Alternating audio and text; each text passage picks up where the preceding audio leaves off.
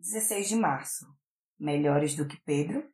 Pedro negou outra vez e imediatamente o galo cantou.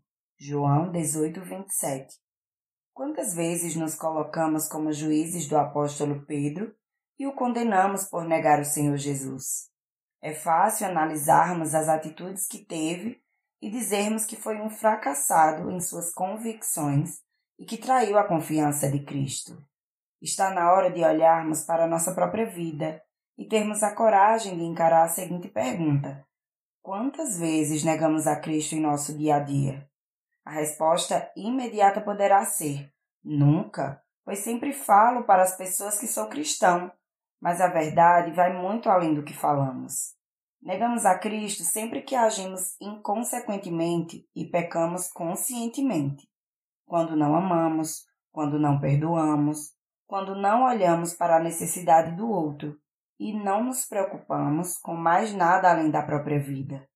Se guardarmos e praticarmos Suas palavras e seus ensinamentos, seremos seus amigos e viveremos uma vida de afirmação de quem Ele é.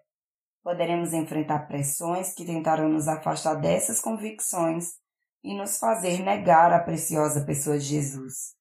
Entretanto, com Ele sairemos triunfantes se guardarmos e praticarmos Suas palavras e ensinamentos, seremos seus amigos. Pastor Rafael Veríssimo